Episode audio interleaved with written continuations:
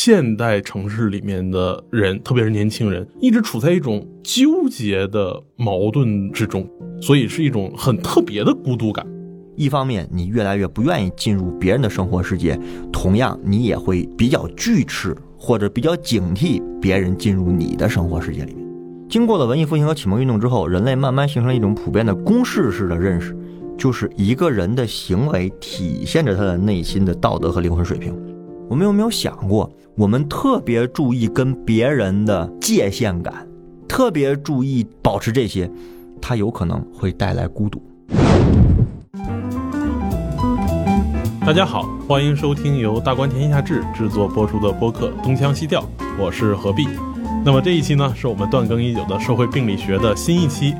那在这新一期之前呢，我要和大家做一个硬广，那就是我们的孟千老师的新书《谁的问题：现代社会的非标准答案》已经上市了。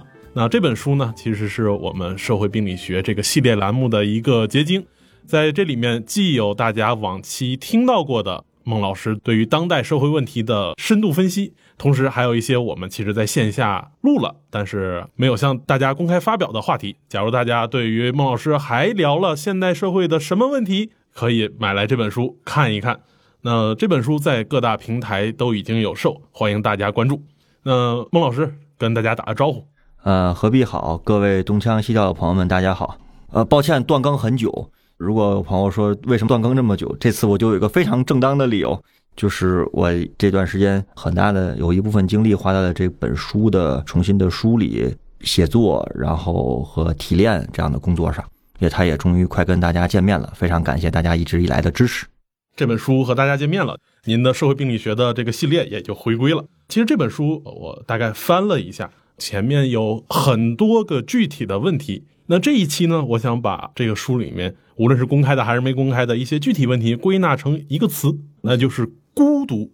我觉得这个词是今天在这本书出版的时候，可以请您和咱们听众朋友们一起去深度的聊一聊的话题。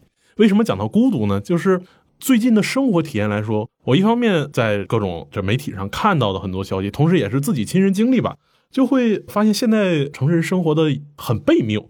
就一方面呢，特别渴望有一个温情脉脉、人情世故，周遭都能照顾的自己特别好的那样一个生活，但是呢，又特别害怕，就是这种人情世故给自己带来很多麻烦，又又要去送礼呀，又要什么的。然后一方面特别渴望有个人能陪我多好，但是很多时候呢，也没有找人陪，就更多的选择大家还是养个猫猫狗狗，还得给猫狗起名字。这个这是花花他妈啊，微信备注花花他妈，柚子他爹。那到时候还得配对，还得寄养，这个去构建起现代年轻人的城市生活，所以就会发现，其实现代城市里面的人，特别是年轻人，一直处在一种纠结的矛盾之中，就是说一种渴望着人际关系，但是又主动去跟我们一般所谓的那种人情关系有一种主动的疏远，所以是一种很特别的孤独感。那这种孤独究竟是一个社会发展的结果呢，还是一个自我的放逐呢？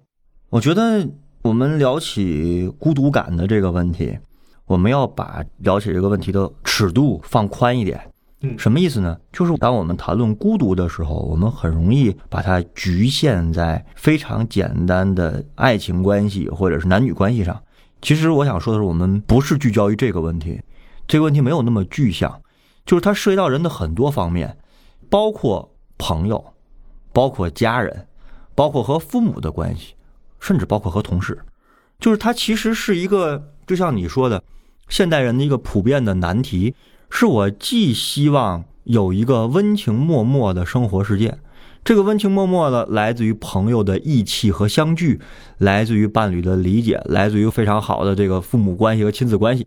也来自于非常理想的一种职场关系，就是我不仅是职业上的同事，我还是生活里的朋友。生活里的朋友，我我们会对这东西有期待，但是另一方面呢，你又面对着一个基本问题，就是我们总是怕两个东西，一个是我为了这些东西我要付出什么代价？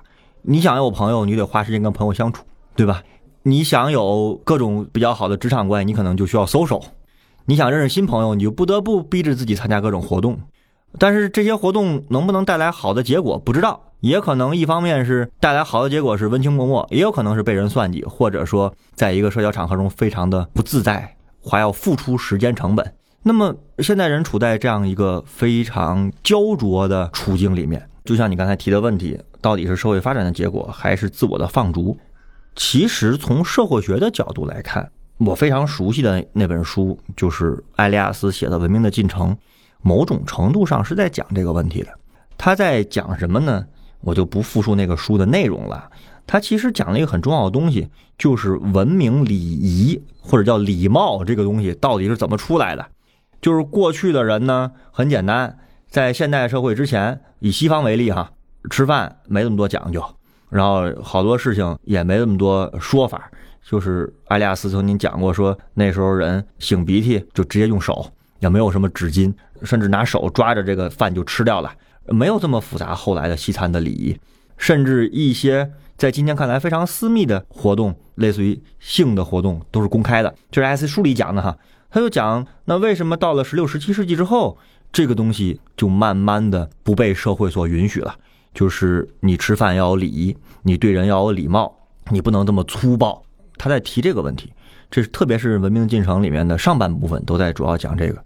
那么我们对这个问题的理解呢，我们会很自然的去讲一个事儿，就是说，哎，你看，这就是现代人进步了。我觉得这个回答对于我来说没有任何意义？为什么呢？因为当你去回答说这个这是人进步的体现，当你回答这几个字的时候，其实是非常抽象的。那为什么人会进步啊？那我们会说，哎呀，人懂得了更多的知识，对吧？从文艺复兴到启蒙运动以来，人们知道大写的人站起来了，哎，这也没有解释。其实很重要的一点呢，我们就来看所谓礼貌的出现，包括社交礼仪的出现，本质上在干一件事情，就是克制人的某些本能。就是人是有本能的，饿了就要吃，吃东西就要很方便。我如果不觉得这个东西脏或什么的，我就拿手擤一下鼻涕又怎么样呢？就是我总是说，你想想，如果这个世界上只有你一个人的话，没有人给你讲这些知识，你会觉得自己的鼻涕是脏的吗？它一定是一个社会发展的一个结果。那么这种东西包括对自我本能的克制，就是动物性本能，埃利亚斯叫攻击性本能的这个克制，它其实是。所谓的人越来越文明的另外一种表达式，那么这种表达式呢，会造成什么？它会造成一个非常现实的结果，就是人与人之间的关系，其实很多时候进入现代社会之后，更多的是被外部性约定所规定的。更重要一点呢，就是这个外部性约定呢，又会内化成人的内在机制。我们一点点来说，什么叫外部性约定？本能是什么？本能就是我怎么舒服怎么来。某种意义上，我们讲动物性本能就是这个，就是说白了，我们回家都想葛优瘫，我回家都想葛优瘫，我吃完了饭，我就不想刷碗，甚至我吃饭都可以不用碗，对吧？这个是一个我们叫非文明状态，就是人的本能是趋利避害的，这一点是这样。那么人与人之间的交往也是这样的，就是没那么多繁文缛节，就是我跟这人好就跟人好，跟这人关系不好就跟人关系不好，就是孔子曾经讲过，子曾经曰过，对吧？以直报怨。因为以德报怨，何以报德呢？就孔子曾经问过，说你以德报怨，你何以报德？所以以直报怨本质上就是别人怎么对我，我就怎么对你，就是别人抽我一巴掌，我就得抽回去。但是你发现现在社会不能这样，别人抽你一巴掌，你可以起诉他，你可以报警，但你不能抽回去。这不就是一个法律，就是一个外部性约定吗？我们说的某种意义上的社交礼仪也是一种外部性约定啊，见面要握手，然后大家要收着。我们回想一个东西啊，在大学生活里面有一个特别典型的特点。刚大学新生报道的第一天，刚见到同寝室这些人的时候，哎，大家都可端着了，就是表现的自己爱干净，然后文明礼貌，也不怎么说脏字儿，也没有那些口头语，对吧？我们天津那相声纠纷里那是口头语儿，也没有那些口头语儿。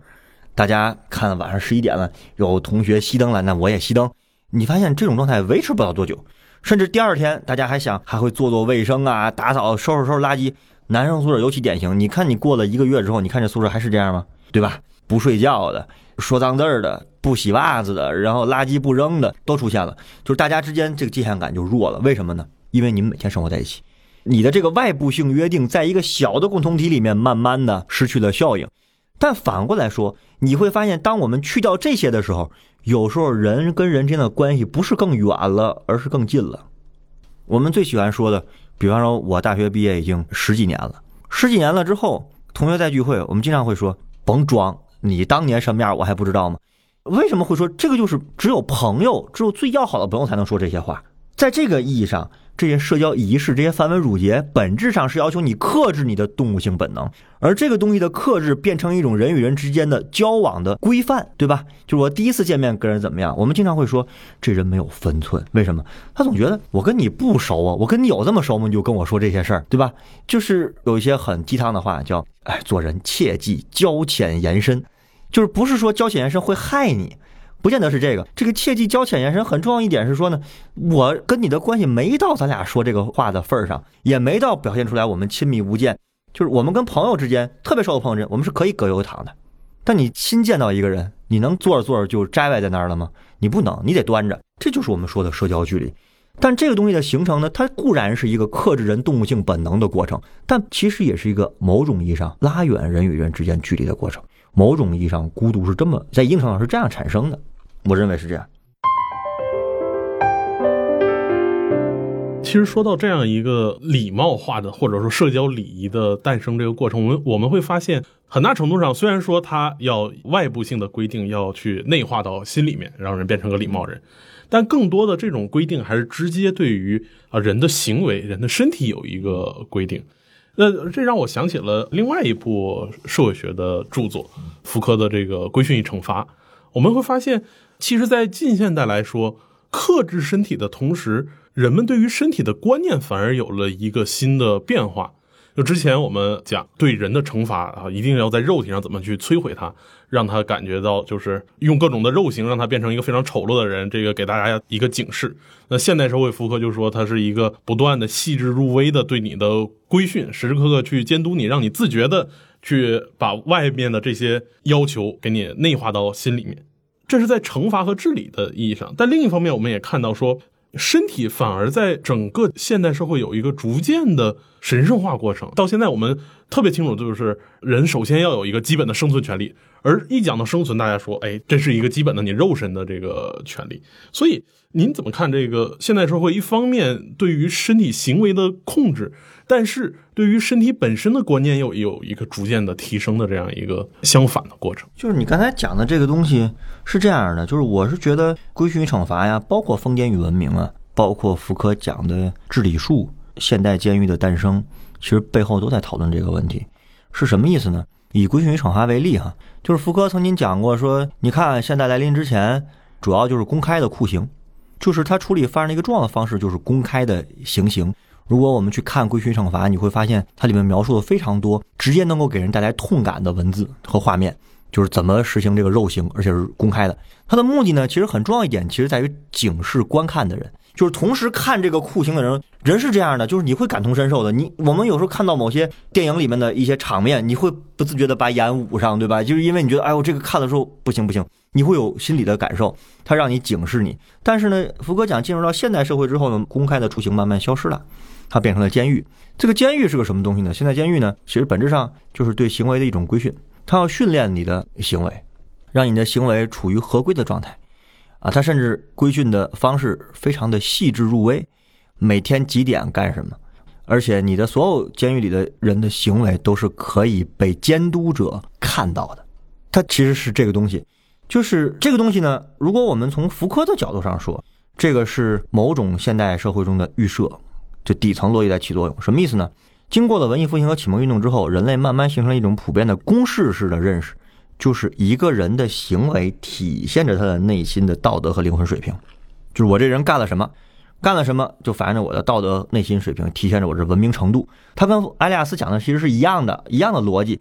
就是你看我这个人吃饭，刀叉用纸巾擦嘴，不让油溅在自己身上，然后吃饭的时候呢，不要把饭喷在对方的脸上，不要大声说话，对吧？这些我们都注意到，就说明哎，这个人的非常顾及他人，这个人非常的。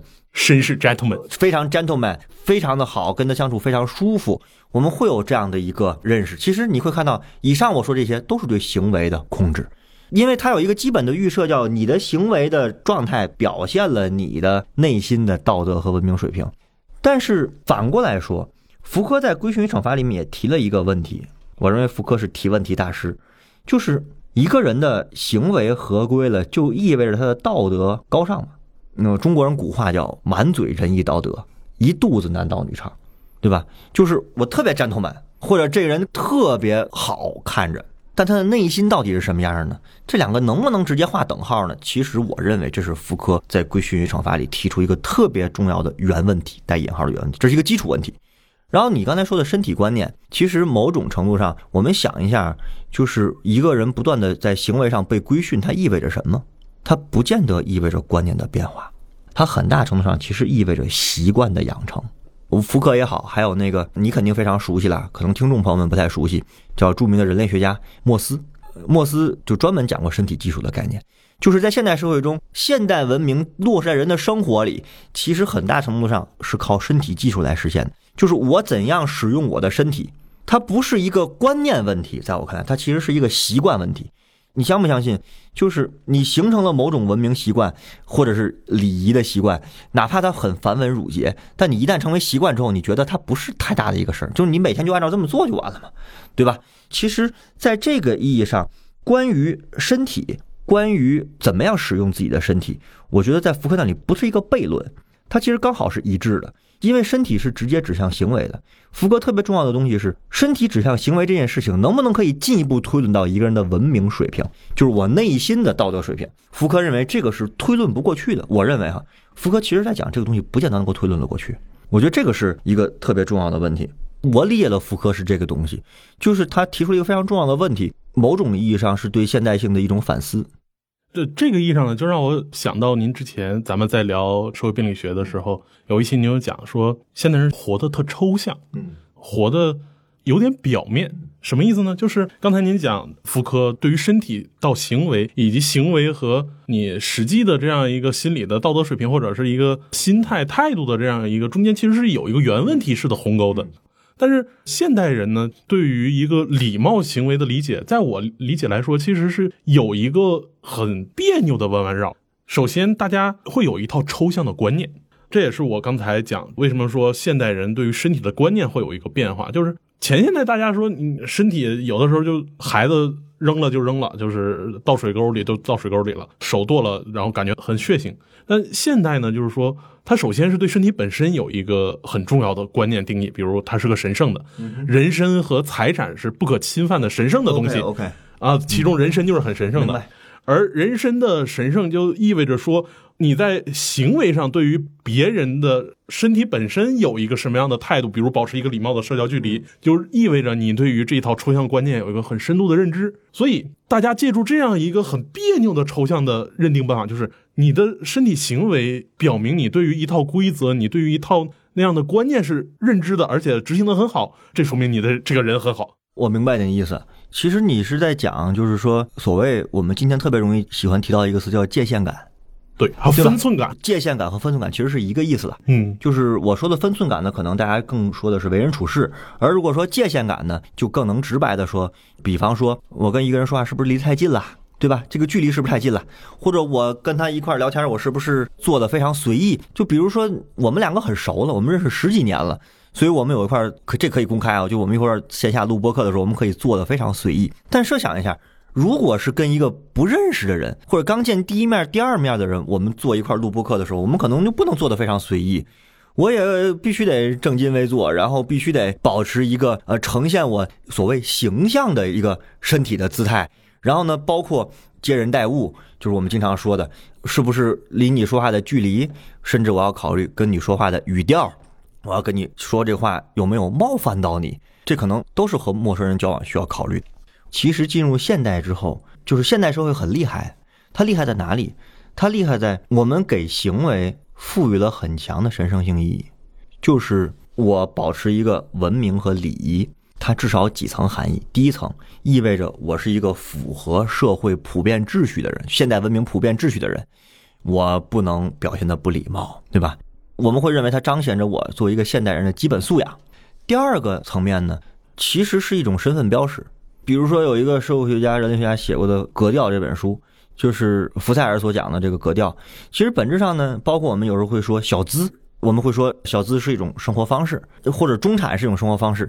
我我们去想一下啊，就是它一方面是我们对生活的品味或者是要求，对吧？我需要着什么装，吃什么饭，然后以什么样的举止要表现出来我的文明程度。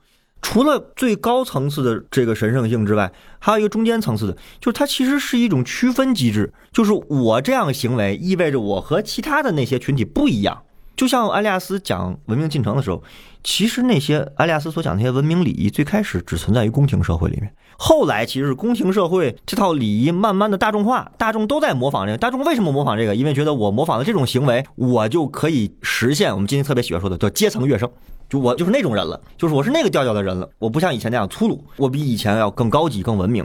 这是第二个层面，还有第三个层面，就是你会发现现代社会里面这套文明秩序非常重要的一点是，其实是可以对应到中国人讲的某种意义上讲的礼，就是他在讲什么呢？其实它是一套现实生活中的习惯的规约。我总是就说这个观念很重要，但是现实社会中日常生活大部分，我们很多的时候是靠习惯来驱动的。什么是习惯？我不想这个事儿，我不去理性分析，我就知道，我就习惯了。我吃完了饭需要用纸巾擦一下嘴，这叫习惯，不用思考这个。那也有人习惯的是，也有人习惯的是，我就拿手抹一下。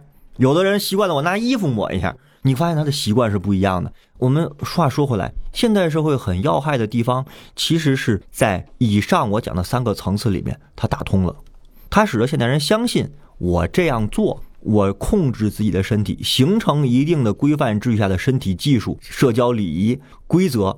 我我跟人说话时要注意我跟你的距离啊，物理距离和实际距离都要注意。交浅延伸就是一个实际的距离，对吧？然后物理就是我不能离人太近的说话。这些从神圣性到自己的身份认同，再到习惯的规约，它其实现代社会是打通的。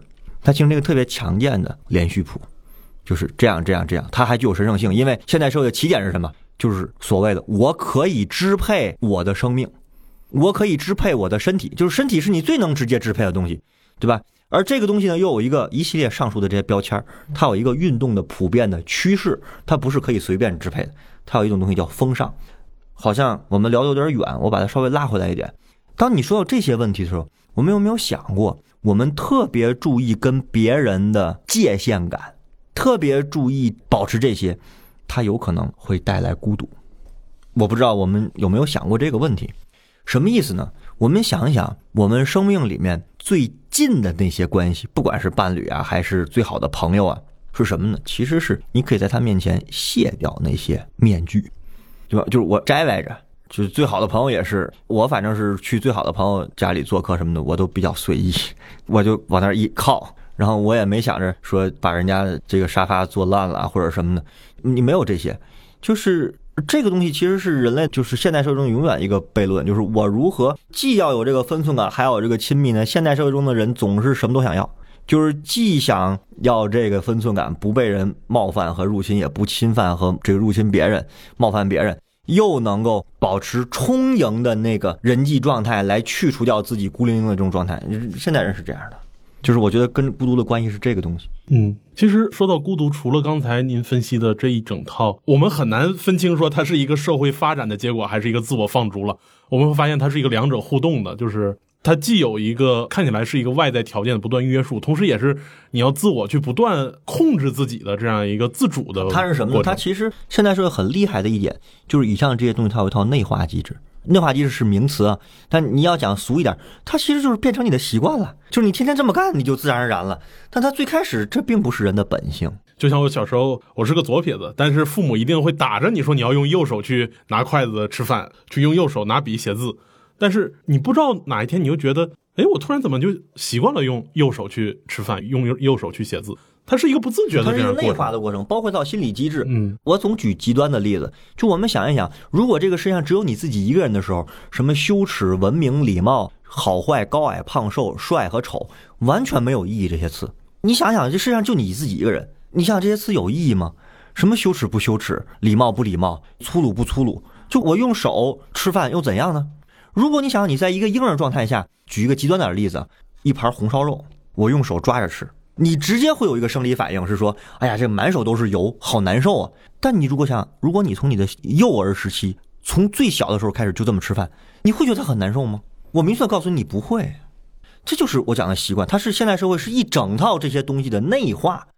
内化的一个特别重要的结果，我们当然人与人之间某种意义上的界限越来越明晰，就是我跟你是什么关系，我应该怎么处理这个关系。我们说好的人，大家喜欢的人，就是他非常得当的、有分寸感的处理这些关系。但是如果一个人的生活里面全部被这些东西所规训的话、所规范的话，你带来一个直接的副产品，就是你这今天要跟我聊这个题目叫孤独。其实除了刚才讲的社会规范以外，我觉得今天啊，特别是移动互联网发展了这么快十年之后，还有一个更为当代的因素，就是技术对于人的这样行为的一个塑造，还有另外一种孤独的感觉。就比如以工作来说，我刚毕业没多久，然后随着这个工作逐渐熟练，就会发现，其实，在通讯工具的使用上，有的时候就会有一点点差别。就什么时候你去跟人用微信的文字说？什么时候你可以给他用语音留言？什么时候你可以直接给他打电话？都是有不一样的这样一个轻重缓急的区分的。我我看有些朋友曾经说过，就是特别可怕，就是打电话这件事。好多年轻人对于打电话是非常紧张的。其实我想说，不光是年轻人，即便是我工作十年的职场老狗，在有一些打电话的时候，我也是紧张的。你你想一想，你给什么人打电话不紧张？一定是熟人。首先第一点啊，他一定是熟人。你打电话才不紧张，对吧？这几乎是唯一一点。你就是跟你越陌生的人，你打电话之前越需要做各种心理建设。心理建设。哎呀，我打这电话我说什么呀？甚至有时候会想得很细，我先说什么，我后说什么。你会发现吧，你想的很好，但一张嘴就完了，就经常一张嘴就磕磕巴巴。哎，这个那个，这是是这样。就是你刚才讲的技术的这个介质，就是我们会看到技术的发展，一方面拉近了人的距离，拉近了人的沟通的距离。但是呢，它同时提供了一系列新的规训方式，什么意思呢？你得清晰的判断我对什么样的人，嗯，使用什么样的方式是好的。其实熟人之间，我自己觉得你是可以留语音的，但是你特别陌生的人，就就发六十秒的语音，就是非常觉得很郁闷的一件事儿，对吧？就是你有时候也不好意思，我可以跟一个人发六十秒的长语音，那一定意味着这人跟我关系在职场上是比较熟悉的，否则的话，我觉得会很不好意思啊，对吧？就是现代社会是一个充满拧巴的社会，这些技术介质的发展使得我们的生活越来越便利，但同时它对我们规训身体提出了更细化的要求。它使我们的生活在某些事情上变得更方便，但它在某种程度上，在我认为在拉远我们和真实的人的距离。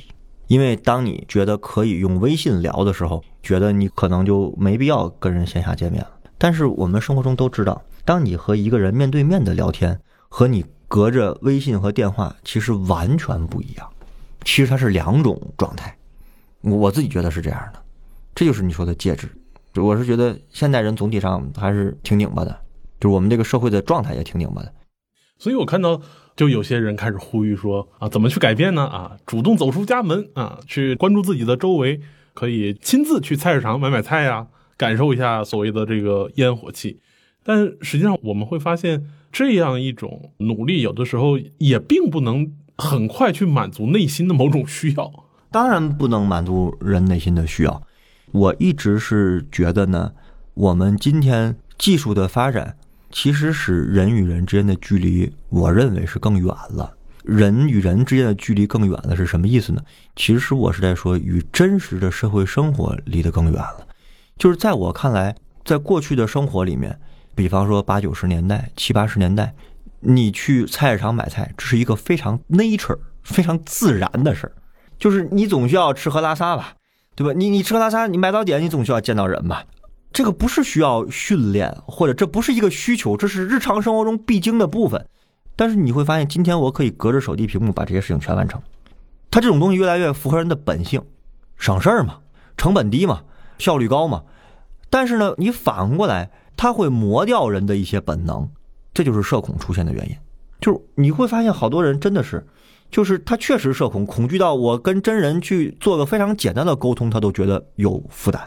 现代技术的发展在顺着人的本性，但它会抹掉一些或者弱化一些人的一些本能，人的本来的能力，就是沟通，在我看来是人的本来的能力。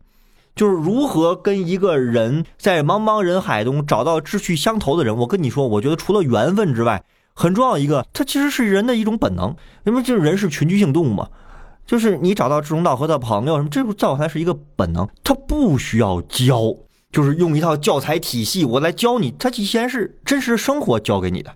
我们今天呢，恰恰的时候，很多时候去需要来教你怎么做这件事情，这个东西不可教，在我看来，就什么叫不可教呢？就是它是一个把你投入到真实的社会生活世界里面，你慢慢在那个世界里面浸泡。我举例子吧，把你扔到一个海外的国家，呃，没有什么华人，你可能过一两年，你语言自己就会了。我就这意思，我印象特别深。就是我的高中有那种项目，就是去哪个国家，英国还是美国交流一年，然后回来。高中我们时候就有，当然非常少的人去哈。我的一个同学就是从美国交流回来的，回来之后呢，他英文就特别好。你可以想象，他一年，因为他住在当地的美国人家里面的，他回来英语特别好。我们那时候高考嘛，他的英语总是很高。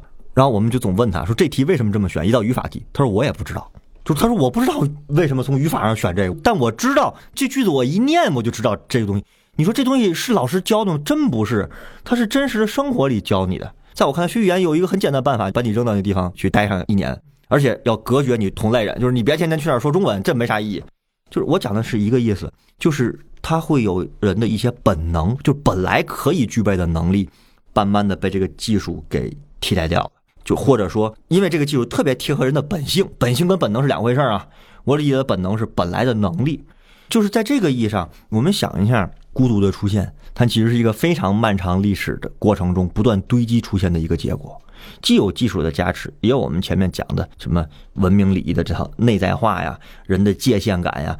因为这个还跟现代观念有关系。什么意思呢？你想，现代人基本观念就是我的生活我做主，我是我自己的主宰。那你是你自己的主宰，很重要一点就是你要捍卫你的领地。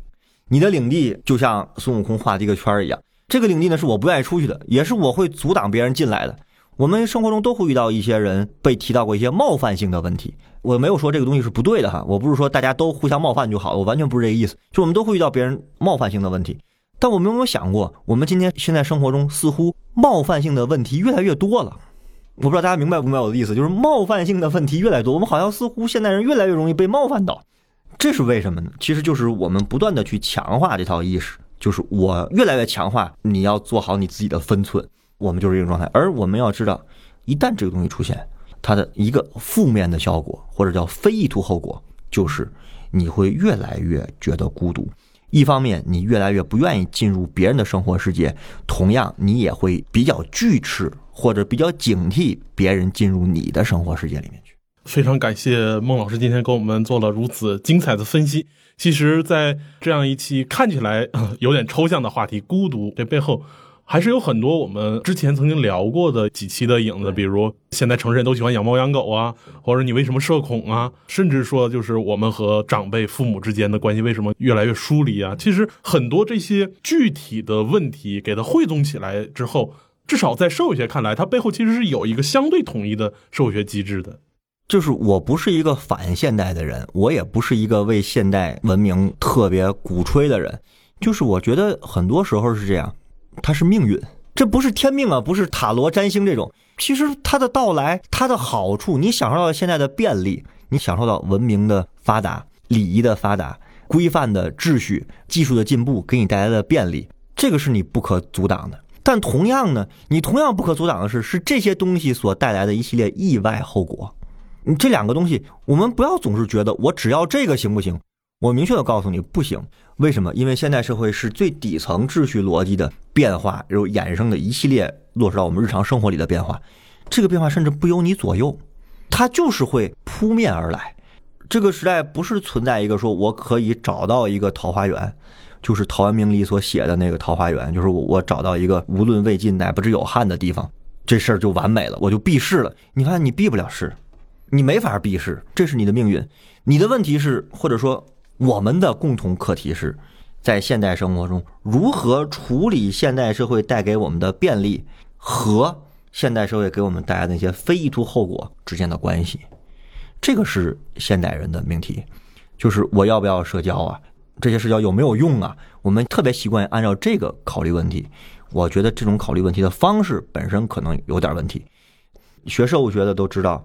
马克思韦伯，他的社会学在很多教材里面被称为理解社会学，其实理解这两个字，我觉得韦伯也是非常具有洞察力的，因为韦伯的预言是现代社会中的理性的牢笼，越是一个理性的铁笼，理解就越稀缺。好，再次感谢孟老师今天和我们聊了这么多。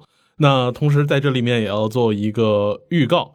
既然现代社会是向我们扑面而来，那我们在日常生活里面总会遇到各种各样的问题。那开头提到的《谁的问题》这本书已经出版了，我们也正在策划一场线下活动，暂定呢是在七月二号。欢迎在北京的听众朋友们一起来聊一聊这个系列，以及孟老师在聊播客、写书的过程中遇到的一些有趣的故事和感受。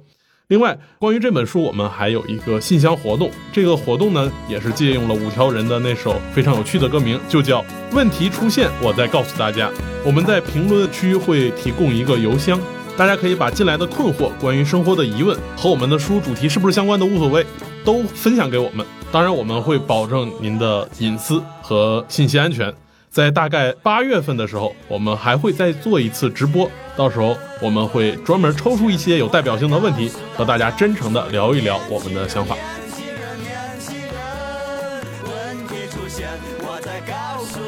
那最后的最后，假如大家对于孤独这个话题还有兴趣的话，呃，我推荐大家读一本书，它是呃德国社会学家伊丽莎白·冯·塔登所写的《自我决定的孤独》，副标题就是“难以建立亲密感的社会”。其实这本书是对一个现代社会自我孤独状态的一个非常好的呃全面的描写，欢迎大家关注。好，谢谢何必，也非常感谢东腔西调的各位听众朋友一直以来的支持，我们下期再见。好，下期再见。